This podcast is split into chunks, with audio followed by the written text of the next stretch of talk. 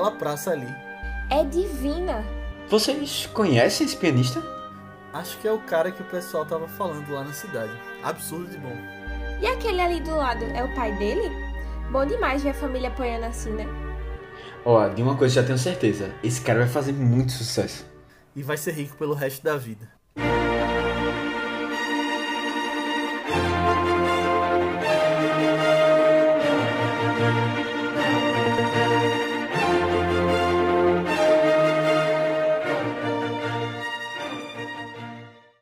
Galera, bem-vindos a mais um Vício, nosso podcast de recomendação de filmes. Eu sou Leonardo Buquerque, tô aqui com o Matheus Cavalcante, E aí, pessoal? Aninha Guimarães, Oi, gente. e hoje até o final todo mundo vai ter que fazer a risadinha de Mozart.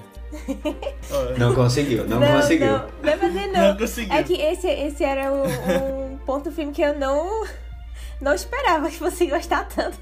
Não esperava que fosse ser tão engraçado Ri toda vez, né? o filme. Nossa.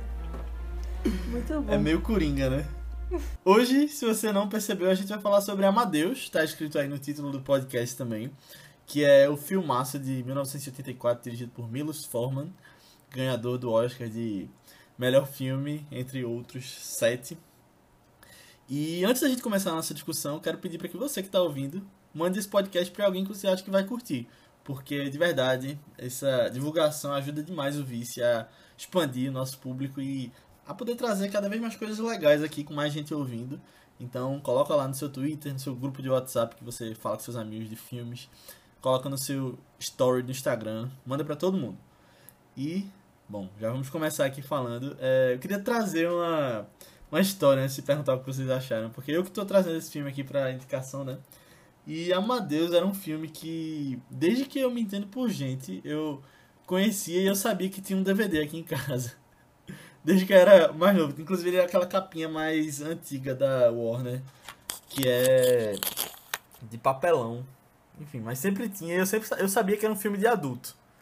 E eu nunca tinha visto. Aí, recentemente, eu falei: caramba, velho, esse filme daqui eu nunca vi. Eu sei que, tipo, é uma. É um grande vencedor, né, de prêmios e um filme super bem falado. E aí eu fui ver. E, bom, vou falar minha opinião por último quando eu vi.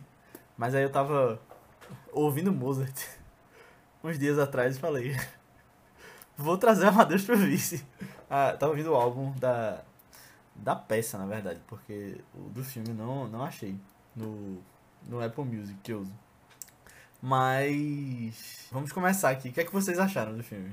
Acho que o Matheus já, já tinha visto, né? É, então, é, Léo começou, ou, ouviu o, o álbum e depois pensou no filme. Eu vi o filme de novo, né, agora, e não paro de ouvir Mozart. Esses últimos dias foram ouvindo durante o trabalho, sabe? É, Podcast chique. Pois é, né, velho? Que, que elevado esse podcast. Mas. Mas, velho, eu acho. Eu, eu tava refletindo um pouco sobre esse filme.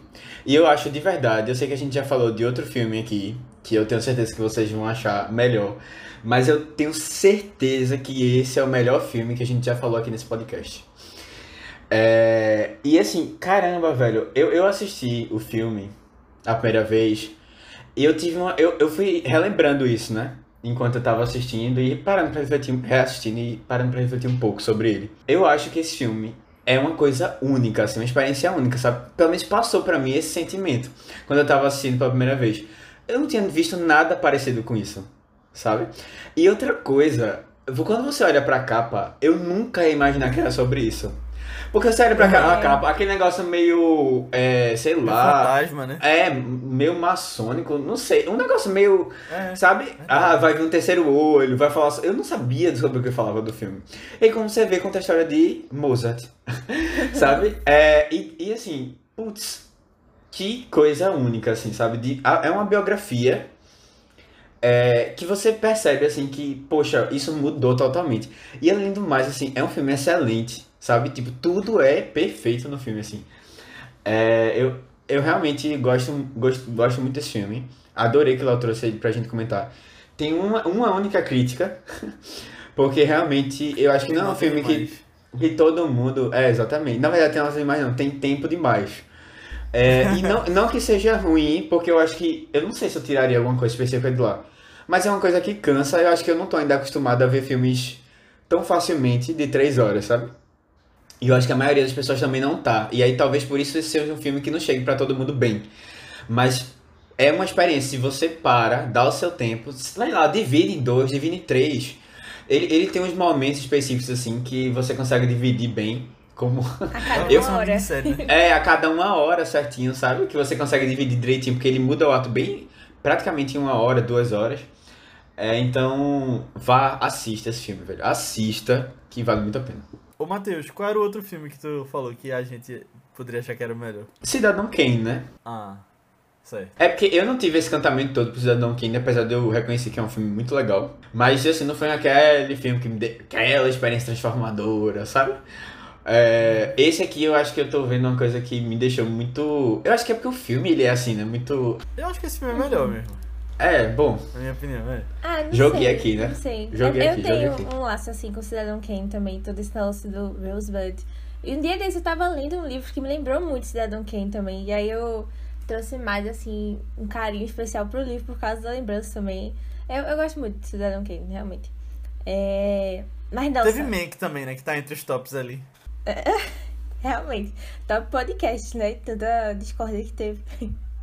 Mas sim. Não, nossa, sensacional. Essa foi a primeira vez que eu assisti esse filme, Frente dos Meninos. É, é um filme que eu tinha muita vontade de ver, mas por ter três horas eu tinha meio que preguiça. Eu sempre deixava meio que pra depois, quando tiver na vibe de ver filmes longos. Porque às vezes bate essa vibe. Aí eu, ah, deixa pra quando bater essa vibe de novo, Aninha. Eu assistindo outras coisas, outras coisas. Eu lembrava que o Matheus gostava muito dele, já tinha comentado comigo do filme, que é, oh meu Deus, muito bom e tal. É... Mas realmente só fui assistir agora, quando, quando trouxe pro podcast.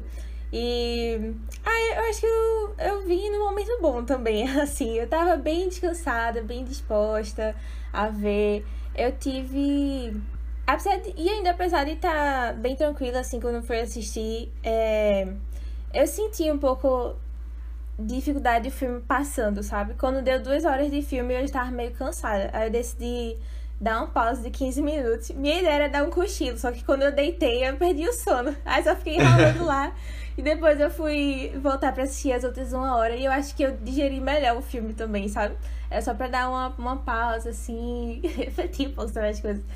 É, Aninha vê cinco episódios direto de uma série, às vezes, e, e fica reclamando aí. Não, mas aí você bebe água, você dá uma. fala com os amigos no WhatsApp, né? No filme, não. Eu tentava, tipo, ficar lá por muito tempo, sabe? É... Mas, nossa, realmente incrível. O filme me surpreendeu até, que eu disse no início, eu não esperava que ele tivesse esses momentos engraçados, assim. Eu não esperava que o Mozart fosse daquele jeito, basicamente, né? Eu tinha outra ideia, assim, do que, que seria ele no filme. Só que eu gostei muito, muito do personagem também. E, nossa, não esperava me apegar tanto a ele. Mas, mas é isso. Eu amei também. Eu concordo plenamente com vocês, acho um filme perfeito. Eu. Eu não tinha feito essa associação dos filmes que a gente já falou do podcast, mas quando eu, quando eu vi, eu falei, caramba, esse filme é. É um dos. Talvez um dos melhores filmes já feitos na história. É Não, isso. É, é isso, é isso. E, e é um dos maiores vencedores do Oscar. A gente fala às vezes assim, ah, o Oscar não é justo com alguns filmes ao longo do- dos anos, mas esse aí com certeza, tipo, esse mereceu e. E é um dos maiores ali. Pois é, você até, você até estranha, né? Um filme tão bom sendo reconhecido pelo Oscar. Ganhar melhor filme. É.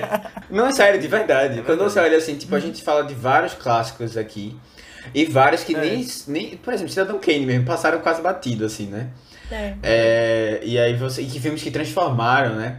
E eu acho assim, eu, eu fiquei pensando muito, depois dessa, dessa segunda experiência, como o filme ele parece ter sido marcante para a própria indústria em si, sabe?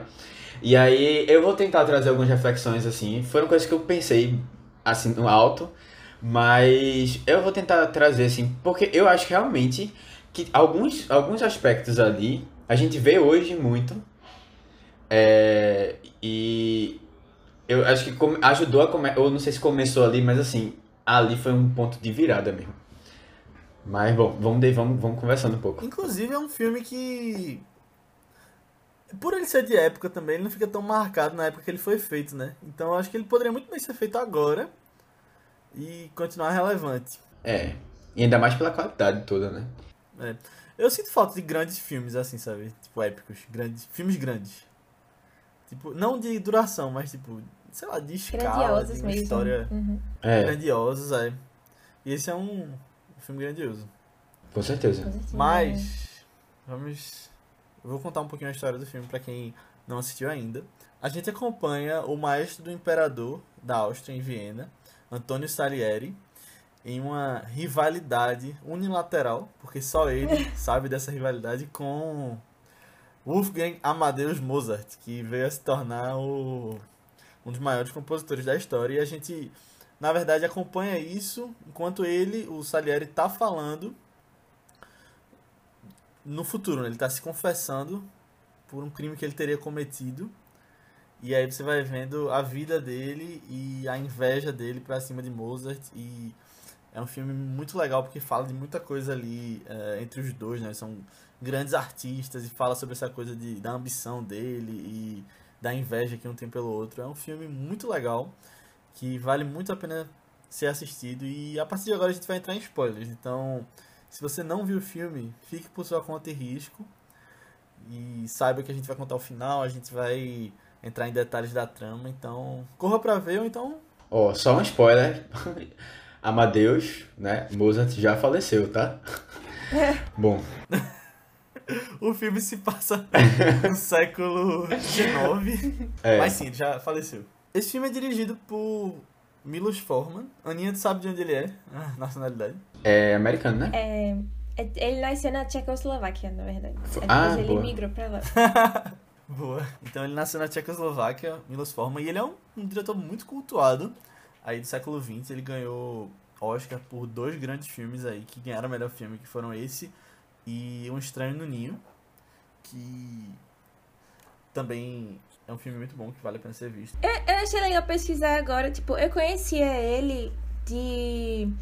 Assim, mais ou menos de nome, porque eu tinha visto Um Estranho no Ninho também, e eu tinha, tipo, uma listinha de filmes dele que eu queria assistir, mas ainda não tinha parado pra assistir Amadeus lá no topo, né? Só que eu nunca tinha prestado direito, assim, sobre a vida dele. Eu sabia que ele tinha nascido na Tchecoslováquia e que tinha imigrado para os Estados Unidos, mas, tipo, não sabia muito mais a fundo. E aí agora eu vi que ele ele participou do movimento da nova onda, não sei se é tcheca que fala, enfim, do, do país lá, da Tchecoslováquia, era um dos nomes importantes e tal. Eu acho muito interessante esses movimentos de, de nova onda, assim, porque são bem contra o, governo e a cultura da época e tal, né? Eu achei. Eu achei bem legal ver isso sobre ele. Eu quero até ir atrás, tipo, seriam as primeiras obras dele, né? No caso, que participaram mais desse movimento. E aí eu até fiquei mais curiosa ainda para ir atrás dessas primeiras obras e ver a influência do país na época. Eu vi que teve um filme dele que foi censurado na época também pelo governo e tal. Aí que eu fiquei com mais vontade de ver. É, eu tava dando uma olhada aqui, só um comentário aleatório. Não existe mais Tchecoslováquia, Eita, Tchecoslováquia, né? É Eslováquia e República Tcheca. É, boa. É. Isso aí, dividiu o país. Mas ele também teve uma carreira grandiosa nos Estados Unidos, né? Depois que ele chegou.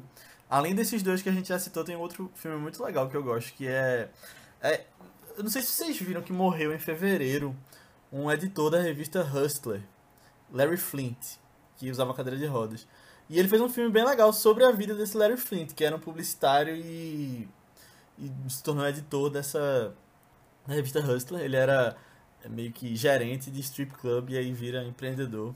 Não que não fosse antes, mas é o povo contra Larry Flint, com Woody Harrison e vale a pena também. Tem na HBO. Massa, massa. É, vocês falaram é, do Milos, é, mas assim, o filme, na verdade, ele é baseado, né, é, numa peça e depois foi roteirizada para formar o filme, né, do, do Peter Sheffer. É, e eu, eu, acho, eu acho genial, velho, genial, porque a gente tá falando de uma história aqui não é exatamente essa história, né, que o filme tá falando, Na vida real. né, que aconteceu, mas assim... Quem se importa, velho? Quem se importa com isso, né? De ser real ou não? Verdade. O negócio é você fazer uma história muito boa. E assim, o cara é, fe- fez um, um espetáculo, né? Ele tinha feito. Ele é, é um, ele é dramaturgo, né? É, e aí fez a peça, era uma peça que estava passando nem, nem, nem nos Estados Unidos, era primeiro foi na Europa, depois eles foram pra lá, né? E o Milo participou de uma das peças, viu né, a, a peça, gostou muito e convidou o Peter Sheffer para participar, ou para fazer o filme, etc. Né? E aí eles, eles se juntaram para fazer. Mas assim, poxa, eu acho que. Velho, eu, eu sempre fico impressionado como as pessoas conseguem ser geniais ao ponto de escrever coisas assim, sabe? Sempre eu fico muito encantado, velho. Como é que, como é que vem essa ideia? Como é que. Sabe? Não, não é uma coisa muito palpável para mim. Ai, ai, mas eu, eu fico muito feliz que tenham pessoas assim que têm essa criatividade imensa. Tipo, eu sei que teve muita criatividade e tal, mas uma, uma outra coisa que eu, eu fiquei chocada quando tava pesquisando e tal, eu fiquei, meu Deus, coincidência da vida. É que ultimamente eu tava muito numa vibe de literatura russa, de ver os clássicos russos e tal, sabe? Conhecer mais uns autores de lá. E aí um cara que eu sempre ouvia muito falar era Alexander Pushkin.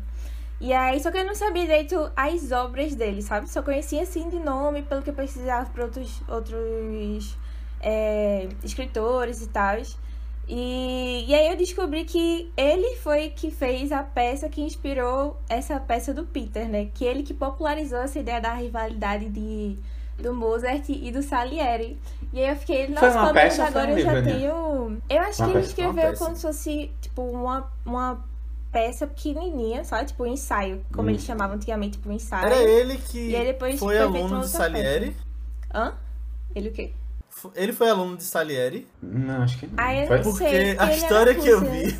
Ó, agora as histórias se contradizendo. Porque eu tinha visto que um, já existia esse boato de que Salieri tinha assassinado Mozart. Assim, na, nos rumores da, da vida pela, por ali, né? E aí um dos alunos de Salieri escreveu uma peça original na época, espalhando esse boato para mais além, dizendo que ele teria matado Mozart. Sim, pá. Aí eu não sei se foi a rivalidade que ou então veio outra pessoa. E aí eu tinha visto que essa que foi uma peça que veio de inspiração também para Peter Schaeffer. É, exato. É, ah, essa peça acho que é de 1830, né, Aninha? É, é, lá pela década de 30. Da, da década de 30, né? Mais de... atrás, né? É. é uma das décadas de 30. É, uma delas que passou aí. Mas eu fiquei, putz, que massa. Mas é legal que no próprio filme, no título aparece, né? Peter Schaeffer's Amadeus. Uhum. Achei curioso isso. E eu fiquei com tanta vontade de ir atrás, de ler a peça. Eu procurei na internet, de verdade, e acabei não achando ainda, mas.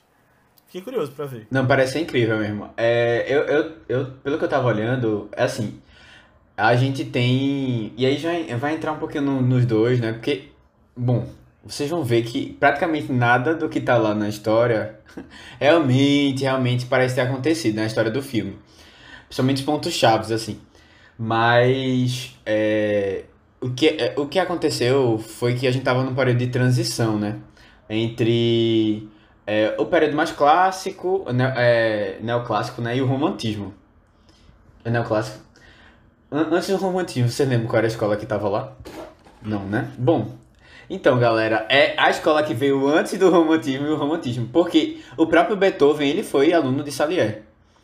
É, não só Beethoven, mas outros, outros compositores super famosos. E nessa época. O cachorro, né? São Bernardo. Exato. que tem cinco filmes. É, mas assim. Esse é um prequel, na verdade. mas assim, é, é interessante porque, tipo, a galera. É sempre que essa galera vai, vai vindo nova, né? Ela vai tentando desmistificar, né? E tentar contradizer, né? A galera antiga nessas escolas. E uma das coisas que, que, que fizeram foi justamente tentar diminuir um pouco os trabalhos né, anteriores.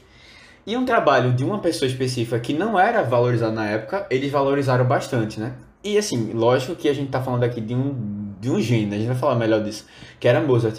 Mas eles pegaram, eles gostavam muito da obra de Mozart, os, rom os românticos, né, dessa época, e exaltaram bastante. E aí, assim, é, ajudou. Ninguém sabe muito bem a certo se é, tudo começou com um boato que tinha realmente um, um, um tom de verdade, se foi uma coisa criada porque o pessoal já não estava gostando tanto mais daquele estilo, e aí criaram essa dinâmica, né, para tentar, tipo, um novo com o velho, assim, sabe? Criar essa dinâmica que sempre, que sempre funciona. Mas, assim, o fato é que o pessoal realmente tinha esse boato desde essa época, é, e, e perdurou, né? Perdurou e eles criaram, pegaram essa ideia, né? O, o chefe pegou essa ideia para criar essa, a peça. E assim, é uma ideia genial. Genial, genial. É, pra se fazer um, um, um filme. E, assim, Mozart, especificamente, ele tem muito pouca informação dele. A gente tem uma parte da infância, que é até mais trabalhado porque realmente ele era com 5 anos, sei lá, 4 anos, 5 anos, 6 anos. Ele já fazia, tipo, peças, tocava é, violino, tocava piano, não sei o que. Sabe aquela coisa de gente gênio mesmo? E... Uhum. Mas depois de um tempo, ele perdeu um pouco da relevância dele. E aí, é, sabe só que ele morreu cedo, né? Provavelmente ele morreu numa. Como o filme retrata, nessa parte da, da morte dele lá. Provavelmente aconteceu isso. Mas essa rivalidade em si tem pouco registro histórico. É, a maior parte das coisas é, são cartas que Salier fala bem de Mozart é, na época. Mas aí as pessoas leem com ironia, né? É. não, velho, é, é, não, e o pior de tudo é que eu tava pesquisando essas coisas e eu... Faltou um emoji, né, pra, pra dar a emoção que ele tava sentindo. Não, pô, e assim, caramba, velho, o, o, o, os músicos realmente ficam chateados com isso. Eu vi vários que reclamam porque a imagem de Salier é vista muito erroneamente, sabe? Primeiro que ele era ele, é, ele era uma pessoa na história como é, invejoso, o invejoso, né? o medíocre, né? O, o santo medíocre, dos medíocres, é. sei lá, o padroeiro dos medíocres. É, exatamente. Mas, e na verdade não, ele foi uma, uma pessoa também muito importante, assim, na música, na época principalmente e tal. Era bem influente, é, fez composições muito boas e etc. Só que, e ensinou pessoas fa muito famosas. Só que, não, né, a gente conhece ele. E assim, eu não me importo, eu não me importo. Quem, quem aqui já ouviu falar de tá ligado? É muito melhor ele ser conhecido como vilão da história do que como, como ninguém, né? Pelo menos é, falem bem, eu né, falei mal, mas falem de mim, pô, é isso. É. Essa é. história me lembra até um pouquinho Hamilton. Aaron me lembrou muito, na verdade, Hamilton, durante né? o filme. Que eu, lembrava Aaron Burr tava numa boa lá, com tudo certinho pra ele, aí chega esse cara revolucionário querendo passar por cima dos outros. É. E aí ele fica lembrado como vilão da história também, por causa de uma obra que. que apareceu anos depois dele morrer. velho, é. Pois é, velho. E assim, é, parece até que a peça ganhou um Tony também, né, na época que. que lançaram. É, fez sucesso mesmo a peça em si também. Mas a gente vai focar mais no filme mesmo. A não ser que vocês tenham uma coisa Mas... mais pra falar, né? Não, eu só queria dizer que. Falar um pouquinho da direção, né? E essa coisa da adaptação da peça pro cinema. Como. Tipo. Eu, eu não consigo imaginar esse filme como peça. Tipo, claro que dá, né? Mas vendo os cenários, vendo essa escala que o filme tem, a gente pode fazer uma comparação com um filme que a gente reclamou um pouquinho disso, que foi o A Voz Suprema do Blues, né? Que você via claramente que era uma peça ali. E aí, quando você fica pensando, pô, isso sim é uma adaptação, né? Porque você pega, você não só faz o copiar e colar. Eu, eu gostaria de saber como é, como eram os cenários da peça, mas eu, eu imagino que aquelas partes que ele tá mostrando a orquestra e as óperas, aquilo devia ficar no palco e tal. Mas as cenas de fora, assim, eu acho muito cinematográficas, sabe? Nesse filme. Uhum. Difícil de imaginar esse transporte pro teatro. E ainda nessa questão de ser muito bem dirigido, tem uma coisa que ele faz no filme que eu fiquei, caramba, velho, que massa. Que é super simples, que é o uso da música. Mas que eu acho muito genial como, como isso é feito durante o filme, sabe? Tipo, simples no caso assim, de você imaginar sendo feito, talvez hoje. Mas assim, que realmente foi uma. Deve ter sido uma, uma coisa que as pessoas viram com bons olhos quando saiu. Que é quando ele mostra a música e eles estão citando a música, e aí Mozart tá balançando a mão, assim, aí aparece. Ou então Salieri tá falando de uma cena do passado que ele tava lendo a partitura. E aí o jeito que acaba o filme também, com aquela música subindo, chega a ver uma emoção. Eu acho muito bem feito como isso é usado. E as músicas aparecem, na maioria, em ordem cronológica de composição ao longo do filme. Então, as músicas que Mozart compôs primeiro na vida aparecem no início do filme e vão crescendo até chegar no final. Não, eu, eu acho que tem uma coisa legal é, da, da parte da música especificamente que lembra muito o Som do Silêncio, que é como ele deixa você imersivo. Né? em vários momentos é, os personagens estão ouvindo a música e você acompanha eles, em outros momentos não, mas é tudo muito, muito bem pensado, sabe? A hora certa que a música entra, é, que ela sai de cena, que os personagens estão sentindo a música. E, e, e assim, né? Eu acho que não, não tinha como deixar, não tinha como não fazer isso, mas Pô, deixa genial, porque você tá falando de, da música de- do próprio Mozart, né? Tipo, são músicas muito. A gente já conhece a música, a maioria, ou algumas a gente já ouviu antes, então já dá aquela, aquela emoção toda, assim. Aquele reconhecimento, aquela. Sabe? É. É, é, muito, é muito bem feita a parte da música. Eu acho massa no final, quando eles estão compondo aquela, o Requiem, né? Que é a, a peça que ele deveria entregar para o cliente, que na verdade era Salieri. Aí ele vai falando, não, a gente coloca tal instrumento. Aí entra um, oboé, e faz pam, pam, pam. Aí. Vai, vai vindo, a música vai subindo, né? Começando. Vai é. vindo, é. É. É muito legal. Não só a música é muito bem feita, né? É, o filme ele foi gravado em Praga, porque é uma cidade fácil da- de. Assim, a, a maioria das construções ainda permanece as mesmas desde muito tempo atrás. Então, a maioria dos, dos- dos cenários são todos, né, realmente, tipo, existem mesmo. Inclusive, o, teatro que eles usam lá, né, um teatro que existe. E não só, né? Parece que eles usaram total, praticamente tudo, iluminação natural, inclusive as velas. Eu acho que tem muito a ver até com o que tu falou, Léo.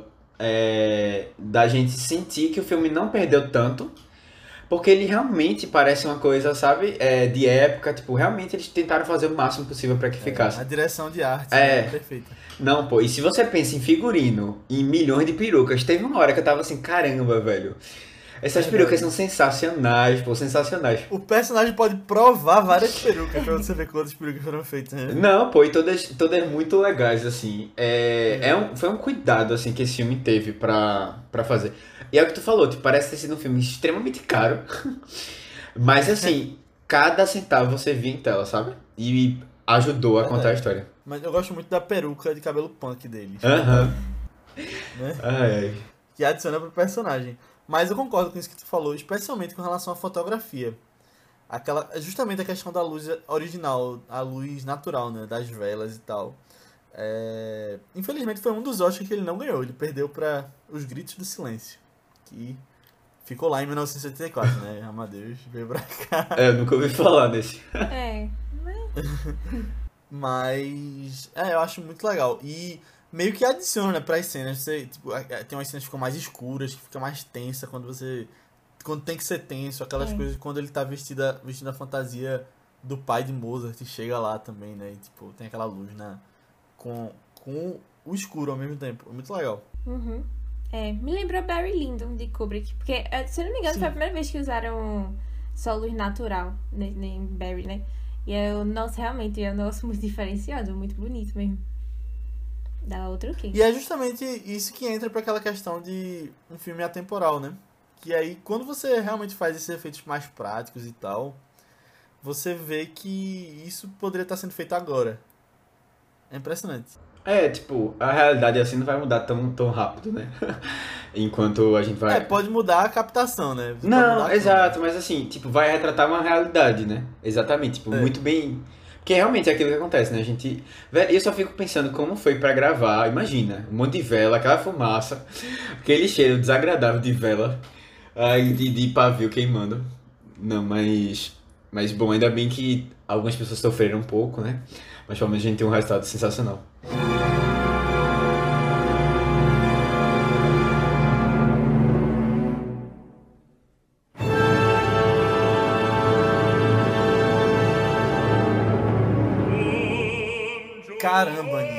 Massa que tu conseguiu esses ingressos.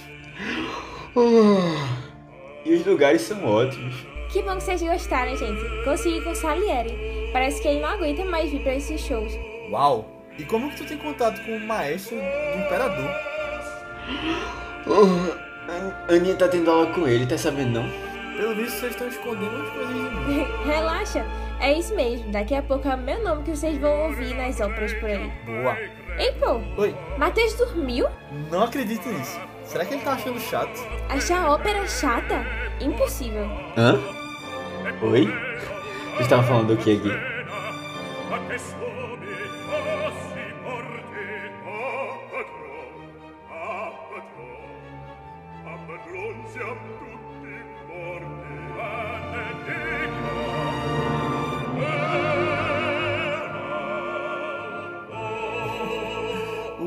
Ator de Mozart, eu lembrei de Robert Downey Jr. vendo ele. Não sei se vocês acharam parecido também. Não, eu Robert me lembrei de um jovem. outro ator, na verdade, que eu fiquei, Quem? será assim? É quando eu vi o cara tem, tipo, 60, 70 anos hoje em dia, eu, não.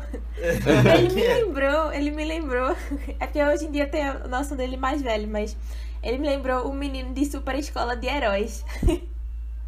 Só que hoje em dia eu Ah. já vi ele, tipo, em This Is Us, em Pen 15, aí eu já vejo ele com 30 anos hoje em dia, sabe? Aí eu achei ele muito parecido com o cara, velho. Mas depois eu fui ver o cara hoje em dia, eu, é, não, não sei, né? Me parece tão. Mas. É, não, não lembro não. Eu lembro do ator no filme, mas eu não, não tinha visto ele É, não. Na verdade é o mesmo rosto, ele praticamente não envelheceu, só mudou o corte Will cabelo. Stronghold. Ele mesmo, ele mesmo. Muito bom. Eu acho que eu só observei uma inconsistência, assim, que na hora eu fiquei meio, hein? O que é que você tá fazendo aqui? Eu não sei se vocês repararam, mas na casa de, de, de Mozart tem um- uma mesa de sinuca. e na hora eu fiquei assim, minha gente, será que sinuca já existia nessa época? Aí depois eu fui olhar, não existia, parece uma coisa mais recente mesmo. É de, pelo menos eu acho, pelo que eu vi, é de 1870 e pouco. Tipo, o filme passa entre final do, do século XVIII né, e começo do século XIX. Que é mais ou menos a época que Mozart viveu mesmo. É, mas, bom, eu achei interessante, engraçado isso. Combina com a vibe dele, né? Porque ele é essa pessoa meio boêmia, assim. Mas. Era moderno, É, então tinha uma é. coisa que ia lançar ainda. Pois é, é Mozart, né? Tipo, só ia ser reconhecido depois. Mas. Bom. Eu tava vendo umas coisas sobre a infância de Mozart na internet e ele teve uma infância difícil, assim, porque você vê no filme até que o pai dele forçava ele a treinar, né? E realmente ele viu os resultados disso, né? Se tornando um músico incrível, mas que meio que afetou um pouco do psicológico dele, né? Até pela questão de ele Um estar pouco. sempre querendo a atenção do pai, ele, ele virar aquela, aquele adulto infantil, como o filme mostra. E eu vi uma comparação de as pessoas fazendo com o Michael Jackson. Da infância dele e de ele ter treinado aquele tempo todo e realmente isso ter afetado o psicológico. Achei curioso essa, essa comparação. É, é, é, é complicado. Eu acho que a gente tem vários exemplos mesmo de, de criança que tá nesse meio. Vê, mas vê, imagina, né? Tipo, uma criança é. Se, se tu lembrar aquele episódio que tu mandou de dos Simpsons, não sei se tu viu. Os Simpsons. Eu vi. Tá, mas esse episódio tá lá. É, o pessoal mostrando, né? Uma criança tocando piano e o povo lá que É, é, mostrando os peitos e tal. Mostrando o peito. É, mas assim, se você olhar direitinho, pô, a gente tem vários casos de crianças que estão nesse meio e realmente se perdem. Tipo, as pessoas se perdem porque realmente não tá preparada pra estar numa situação dessa, tá ligado? Não tem como. É, precisa de muito cuidado, muita atenção pra que não, isso não, não complique. Eu acho que isso me lembra muito os casos da Disney, né? Que faz um bocado de estrela mirim e aí cresce e tem vários problemas e traumas. Depois a pessoa que lide com ele, sabe? Depois que a gente sabe dos problemas e tal. Mas tem vários, vários casos de estrelas Disney que rola isso. É, e assim, é, é interessante que é é uma das coisas que o próprio Salier tem, tem inveja, né? É do, do pai dele, porque o pai dele era uma pessoa normal, né? De Salier, enquanto o pai de Mozart, desde o começo, que eu acho que eu acredito que o pai de Mozart também deva ter sido um grande músico, assim. É, porque pra passar isso, né? E, me- gente, imagina uma criança de 4 anos sabendo tocar bem, 5 anos, bem piano e violino. Com quatro anos ele escreveu a primeira composição. Né? Tipo, né? É, é um negócio até meio ilógico, assim. É, é- realmente é. Agora, uma coisa que não conta. Eu acho que no filme não conta isso. Mas tem uma série muito boa que, é, que eu gosto muito, que é Mozart in the Jungle. Acho que o filme não conta isso. É, que conta um pouquinho, tem umas referências assim. A irmã de Mozart. Porque a irmã dele também foi treinada pelo pai. Ela sabia tocar muito bem, tipo, era uma música reconhecida, mas assim, naquela sociedade. é, inclusive parece que ela teve algum, até algumas composições também. Mas naquela sociedade, bom, é uma música, uma mulher música, assim, não, não tinha espaço, né? Não tinha esse espaço. Mas ela também era, parecia ser uma pessoa genial, né? Só que não pôde ser reconhecida, assim. Não teve esse espaço todo que Mozart teve. Mas naquilo que a gente tava falando de é, vida real e o que acontece no filme, uma coisa que eu achei curioso que que não era verdade foi o voto de castidade de Salieri, que ele fala que tava rezando, né, para ser um músico grandioso e aí ele prometeu a castidade. E se ele fez esse voto não deu muito certo, porque ele se casou e aí ele entrou na nobreza por causa da esposa dele, né, na, na vida real. É. Eu fiquei até esperando no filme ele quebrar esse voto. Eu fiquei chocada que ele não quebrou no filme, Justo, né? é. É, eu acho que toda essa relação com Deus, né, dele, é uma coisa muito da história, sabe? Da história da criação e tal. Do... É, eu acho que isso aí entra muito com, com essa questão, realmente. E, e, tipo, é uma coisa que move toda a história. Se você pensar direitinho, É. é, essa relação dele com Deus é, é, é o que causa toda a confusão. Mas, é, inclusive, ele teve oito filhos. só pra deixar isso, é, só esse Não, detalhe, então, detalhe. deu certo é. voto de caridade, né? Ou então ele foi um gênio da ciência aí, fazendo inseminações artificiais. Pois é. Mas essa questão da relação dele com Deus é, é curiosa porque entra até no título do filme, né? A gente sabe que é o nome de Mozart. Em inglês, Deus é God, mas aí você tem o latim, né? Essa questão. O nome Amadeus. E é, é muito interessante né? você fa- tentar puxar isso. Tem todo o contexto da voz de Deus no filme, né? Que ele falava que Mozart tinha. E do que Salieri acaba fazendo depois, né? Aquela coisa da vingança dele. Acho bem, bem inteligente esse título. Aham. Eu acho que talvez no italiano também, né? Porque a maioria das óperas são em italiano. Aí talvez verdade. funcione assim, né?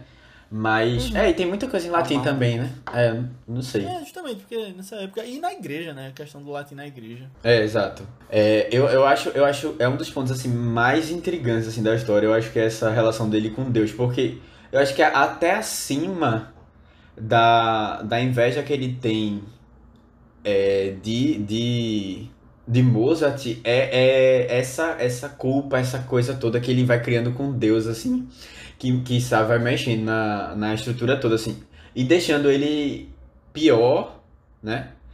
É, e uma pessoa pior, assim, porque ele vai sentindo desprezado. E, e tudo que vai acontecendo, ele vai. Ele arranja uma maneira de, de culpar Deus, né? Tipo, caramba, é, ele, Deus, estava aqui pra. colocou justamente pra me causar inveja. Eu vivi mais tempo pra ficar com esse remorso e tal, e vendo que eu tava fazendo sucesso e, minha, e minhas obras estavam culpando Deus. Assim, é, eu acho muito legal essa relação que ele tem com.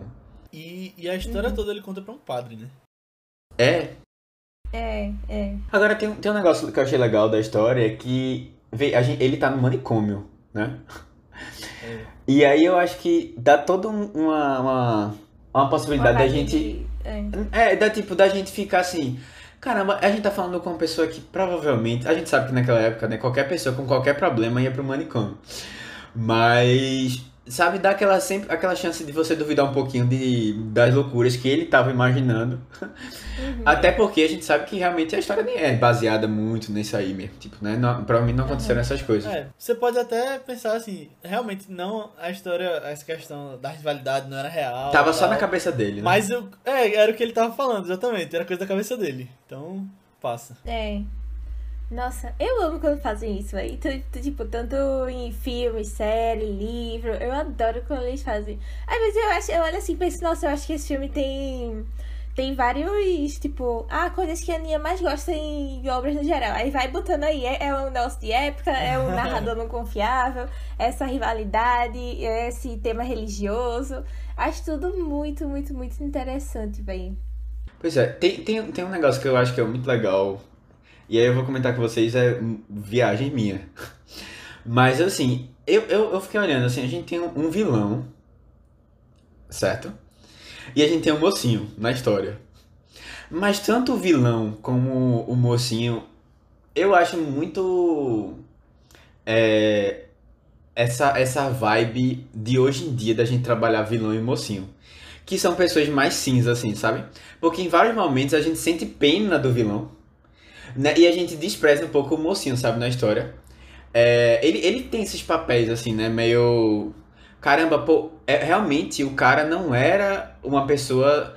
Pô, ele era esforçado, era tudo, mas ele não conseguia chegar no talento do outro cara que veio. E o outro cara não sabia aproveitar bem o talento, sabe? Ficava a, a aproveitar. E você fica fazendo essas comparações, assim. Aí eu fiquei pensando, pô, eu não sei se as pessoas olharam pra esse filme e disseram assim: caramba, tá aí uma maneira legal de representar. e aí ele acabou influenciando. Eu não sei, mas lembra muito, velho. Algumas coisas que a gente vê muito como hoje. Eu acho que se esse filme fosse lançado hoje, ele era o típico filme, ou série da Netflix, né? Se ele fosse, eu acho que poderia ter sido lançado nesse formato se fosse hoje. Ele é o típico filme que teria fã-clubes no Twitter. Salieri uh, Stand, Mozart fans. Ou então chip Mozart com a esposa de Mozart.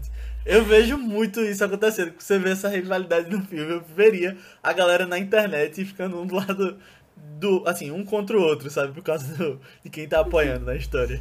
É verdade. Ao ponto de, de eu achar, sabe quem, com quem parecido? Eu acho que vocês vão rir disso, mas.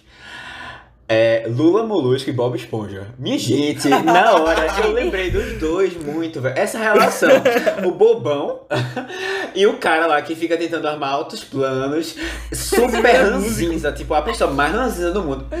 Que tem assim, é, que não aguenta estar perto do outro, sabe? Eu acho que acrescenta outras coisas assim, mas na hora eu me lembrou demais Lula Molusco. Ai, meu Deus. Sabe, pior, é, pior que eu me lembrei. Quando eu assistindo, eu me lembrei de um episódio de Bob Esponja. e, que, e que tem todo um negócio de que Lula Molusco é um, é um compositor Um músico, e Bob né? Esponja canta muito bem e ele não quer aceitar isso, que ele é a melhor voz. Eu me lembrei, nossa. Talvez seja uma homenagem, sabe, a, a- ao filme. Acho com que, certeza. e, e, tipo, ele toca clarinete Inclusive. também, Lula Molusco, né? Tipo, É. quer ser um grande músico tal, da elite lá. Ai, velho, meu Deus. Mas é isso aí, velho. Esse filme é, é demais. fisicamente ele lembra um pouco o Salieri. Foi inspirado, pô. A- Eu- De hoje em diante foi, foi uma inspiração certa. Não, o pior é que eu. Tu falou isso, eu tinha esquecido, mas naquele vídeo que eu mandei pra vocês no WhatsApp de- da parte histórica, é, tinha um comentário falando que Lula Molusco era o Salieri da, da história. Então, tipo, realmente as pessoas fazem essa comparação. É, tipo, não, na hora veio o Bob Esponja. Eu fiquei, na verdade, eu fiquei pensando, porque eu disse, pô, caramba, essa relação e essa, esse amargor, assim, que tá no coração do Salier, eu já vi em algum canto, velho. Eu, já vi em algum canto. E, e é, é isso, pô, é isso. É uma pessoa que, sabe que parece que a vida não deu certo de jeito nenhum. E ele tá, assim, há anos, sabe aquela pessoa mais velha, assim, guardando rancor, rancor, rancor, rancor, e não. É, é isso, é, é- Ele não aguenta, pô. Ele não aguenta olhar pra o Bob Esponja, sabe? o, o Salier. Bom, É verdade. Mas uma coisa legal é que os dois atores foram considerados nas premiações, inclusive no Oscar, como atores principais do filme. A gente viu recentemente essa questão com Judas e o Messias Negro, né? Que tinha dois principais, e aí os dois entraram como Coadjuvante. coadjuvantes, mas aqui os dois realmente entraram como como é, principais, e aí quem ganhou foi o Salieri, que ganhou o Oscar. Mas achei legal isso. Que realmente são os dois protagonistas né, do filme. é. Não, é exatamente. São, e assim, tipo. Eu não sei como é que tava a concorrência, mas se não botassem esses dois, realmente. Porque os dois. Podia ter sido um empate, né, o Oscar. É, velho, Vai os os dois dois. são muito bons. E sim. Esse Oscar foi, foi. Teve filmes fortes nesse ano. Eu só lembro mais de Amadeus mesmo. De 85. 80, é, 85. Oh, ah, 84. É. É,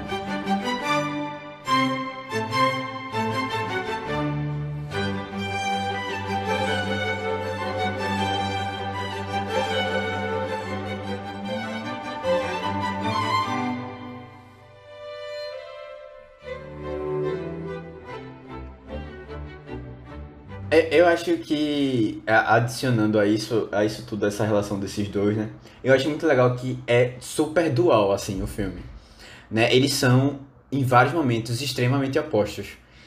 É, você tem um cara que é super razão, que é, tipo, tá, tudo tá tudo super controlado, a vida dele é aquela, e tem outro cara que é totalmente motivado na emoção.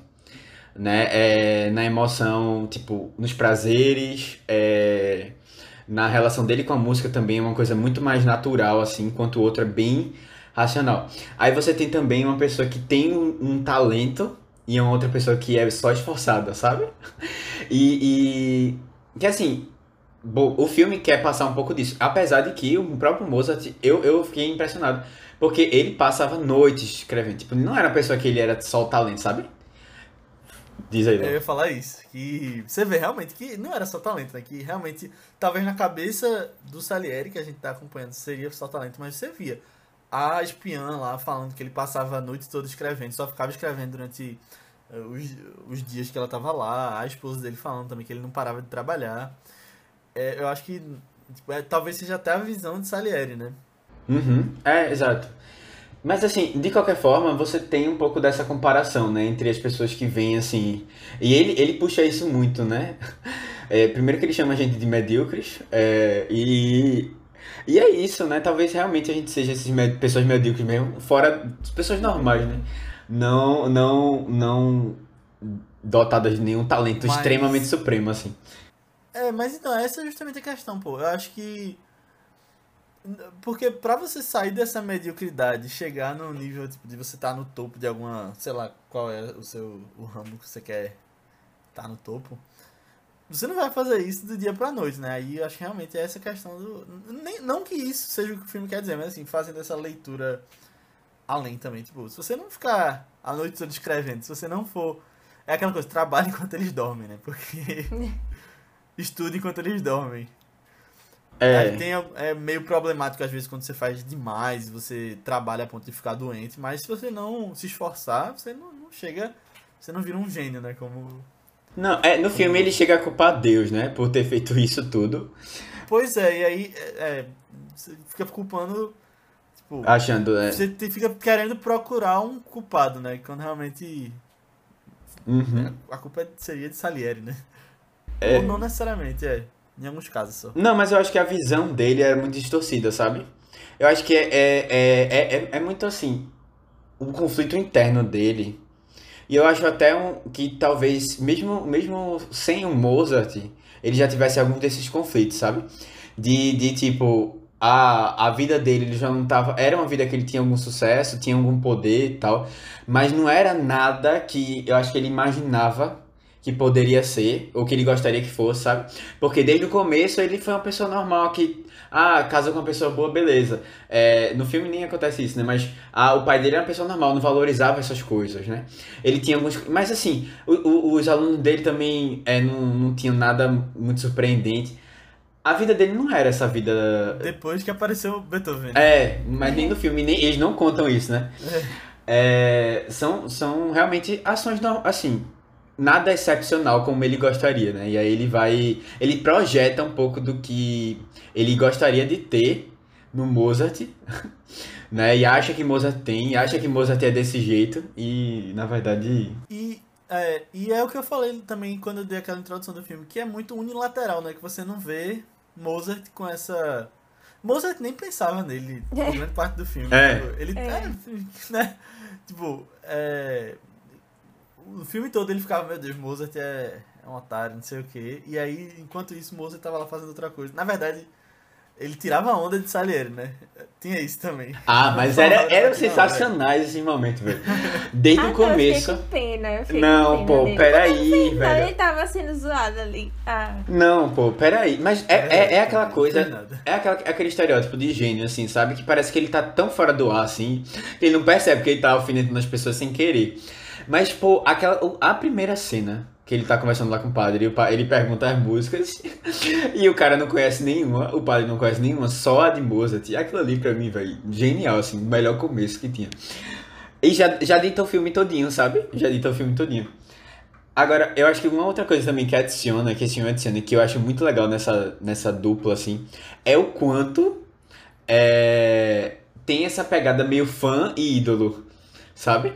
Porque o próprio Salier, em vários momentos, ele, ele tá com raiva, sabe? Extrema, mas ele, ele reconhece o quanto o, o Mozart é bom, sabe? E ele se emociona com as músicas, ele tá lá assistindo escondido o, a- as óperas lá. Eu acho isso muito legal, porque é, é, é um conflito interno dele, sabe?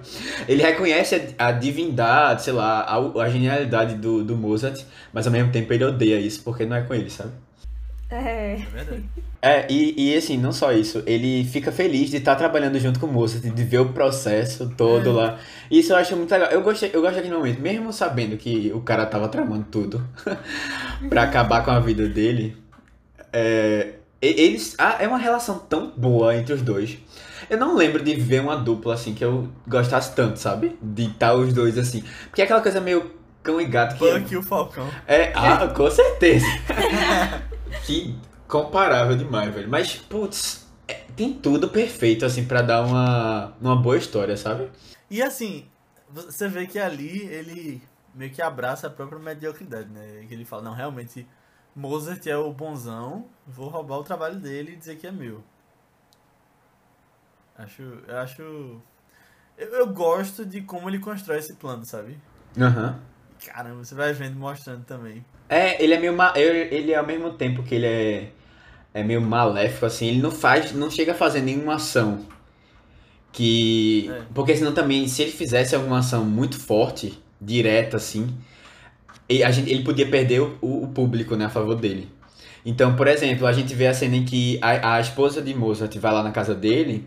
A gente pensa, eita, ele vai fazer o que com a mulher? Ele vai, sei lá, estuprar a mulher, vai usar ela, né? Mas não, ele vai lá e para. Tipo, ele chega perto de fazer um ato que seja, tipo, pró- próximo de uma coisa que a gente repudiasse. Mas ele não faz esse ato, porque senão ele, ele ia perder um pouco a gente. E ele não tem coragem, sei lá, ou ele também não. Não é, não é o objetivo dele, no feitio dele, sei lá. Mas como personagem em si, tipo. É- ele foi construído pra gente ter uma certa empatia com ele também. Eu acho massa isso. Em off, qual foi essa parte que ele quase estuprou ela? Eu Não lembrava não disso. Que ele chama ela, já que ela vai. Olha, olha, olha o que vai acontecer. Olha o que vai acontecer. Vocês estão preparados pra esse momento? O filme tem duas versões. Eu não sei se a gente comentou isso. Eita! Talvez, Léo, tu tenha assistido a outra versão, porque eu vi que a outra, a versão estendida é focado muito, a parte, as cenas novas são focadas muito na cena de Salier com a esposa de Mozart. ah, é, eu não lembrava dessa cena não. Eu talvez nem tenha visto mesmo. Eu. Deixa eu. É. Não. Agora Já pra ver lá qual foi o Mas, mas isso foi, foi quando ela foi entregar as, as partituras de Mozart pra ele pela primeira vez. Aí Ah, ele diz, vi. aí ele diz, volte à noite. Aí ela volta e ela fica nua na frente dele e ele fica lá, tipo, meio. Não completamente nua, né? Mas ela fica com os peitos fora e. E ele fica, tipo, hum, puto, assim. E ela, ai meu Deus, o Essa que não que tem rolou? não na versão de cinema, que é a que eu vi. eu Ah, acho. eu vi o, É, então. o corte do diretor. Então acho que é maior. Ah, então, então acho que é, é, realmente. É, e, e pra, quem, pra quem tá meio perdido também, o filme tem duas versões. É uma que foi lançada logo na estreia, né? É, que tinha 2 horas e 40 mais ou menos. E a, a outra vi, versão. a- 160 minutos. É, então, a outra versão estendida, que era a versão que os diretores queriam ter feito, só que eles acharam muito comprido, o pessoal não ia gostar muito e tal. Aí eles lá lançaram em 2002, no DVD, quando lançou o DVD, é, que é a versão de 3 horas.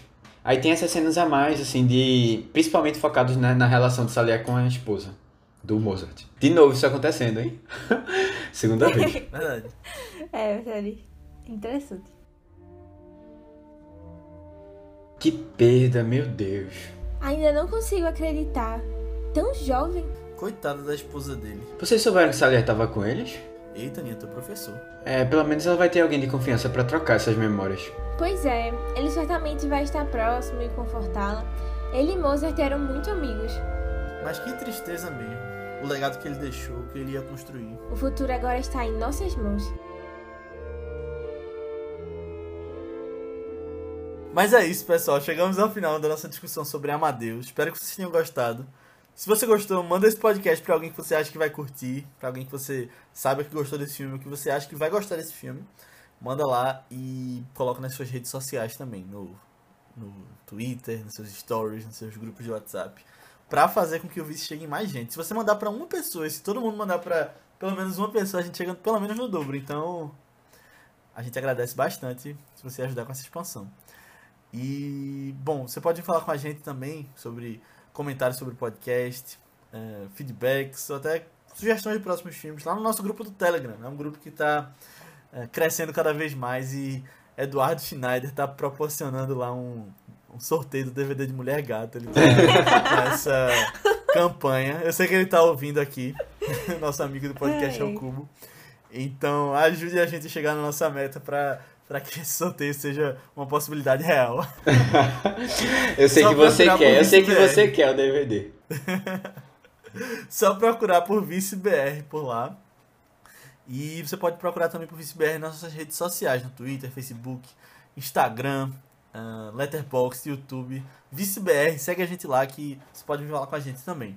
Ou nas nossas redes pessoais. Segue lá a gente, que são Matheus Coiatua, É Matheus com TH, BC23, tanto no Twitter como no Instagram. Aninha, No Instagram eu tô como underline Guimarães e no Twitter MarvelousMS Ana. Isso, eu tô como Léo A Albuquerque, tanto no Twitter quanto no Instagram. Mas antes da gente ir, o que é que a gente vai ver na semana que vem? No próximo podcast a gente vai falar sobre é, um filme que estreou recentemente aí na Netflix. Fala sobre uma mulher que ela vive isolada na casa dela, né? Ela tem agora. Quer dizer, isso é spoiler não, né? Que não. Ela não. tem ag- agorafobia. É, e aí ela um dia testemunha um crime acontecendo no apartamento vizinho. E aí ela fica doida querendo resolver lá e tal, né? E a gente vai acompanhar todo esse desenrolar e tô muito empolgada pra essa estreia. Eu tava esperando desde o ano passado, eu e os meninos também, creio.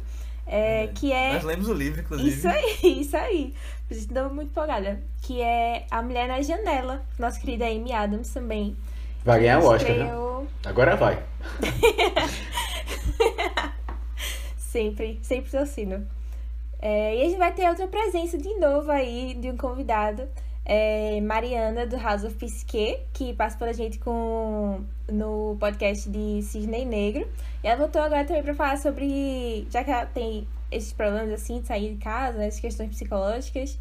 é, a gente vai entrar mais a fundo nessas questões também. E aí vai ser bem legal o podcast. Confiram lá. Mas é isso, pessoal. Então assistam lá e até semana que vem. Tchau.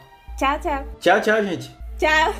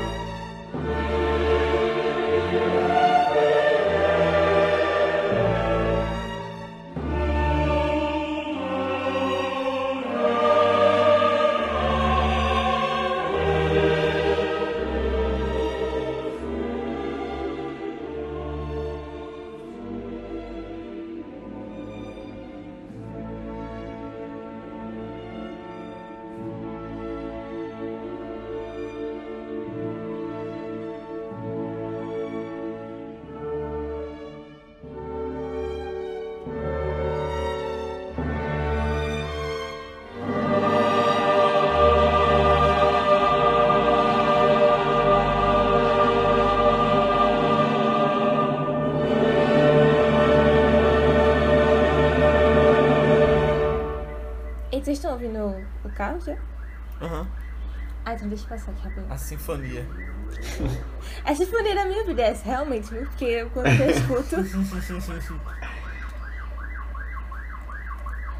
Olha aí o pós-crédito, Matheus.